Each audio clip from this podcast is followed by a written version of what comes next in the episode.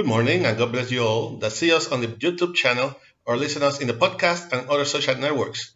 I'm your brother in Christ, Pedro Ayala Ayala, servant of God for His grace, and I belong to the Pentecostal Church of Restoration, Holiness, and Love, Inc., who pastors and directs our beloved pastor, Maribel Núñez Molina.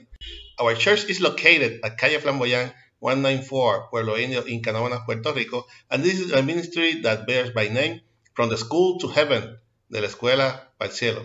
We will be using the Holy Bible app that you can get free of charge on both Android platform and the App Store. The verse of the day is in James 1:13. James 1:13. This is the International Standard Version and reads like this. The powerfully word of God is read in the name of the Father, the Son, and the Holy Spirit. Amen. When someone is tempted, he shouldn't know should not say, I'm being tempted by God, because God cannot be tempted by evil, nor does, doesn't he tempt anyone.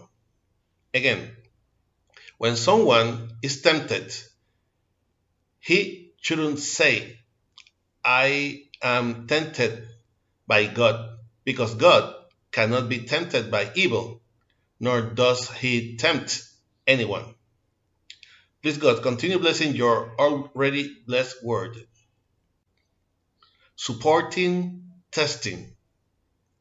Life is a cluster of experiences that must work in each of us in greater capacity to face new experiences. These may be of smaller, equal, or larger wingspan to their predecessor in the spiritual world, we must learn to classify and distinguish experiences that are trials of God and those that are temptations of the enemy. First, temptations are not coming from God because, unlike God, the purpose of the enemy is for us to fall into the trap of sin, which disobedience to God.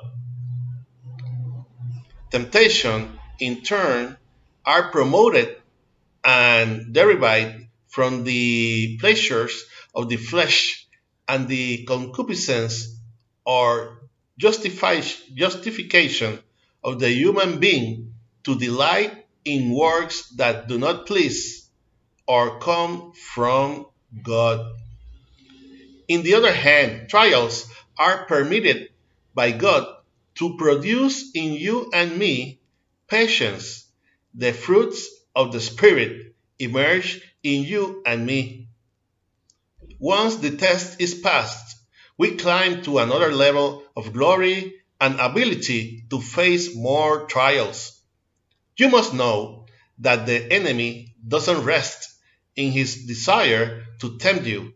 He did so with the Son of the God until Jesus returned to the right hands of his Father, which means our preparation will be constant so that we are ready for the next temptation of the enemy.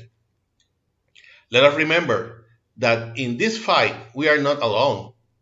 We have a promise that God is with us, with his, with his children to the end. He has provided provide us with the Holy Ghost, the Holy Spirit, who in the in the trial help us find the answer and the way out. Amen. I hope that this short exhortation will serve as a reflection and strength to your life in this morning that the Lord has made.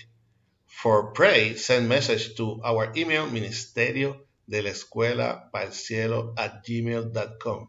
You can also get us on YouTube and listen us in the podcast, in the Facebook. Remember to like and share us to support this ministry. If you have not already did, subscribe to this channel where, the, for, where from Monday to Friday we will give what we have received by grace. This was your brother in Christ, Pedro Ayala Ayala, and we will see each other in the next year if Christ has not come to seek us as a church yet, hoping that our praise and prayers to the Creator come from the school to heaven, de la escuela para el cielo. God bless you all.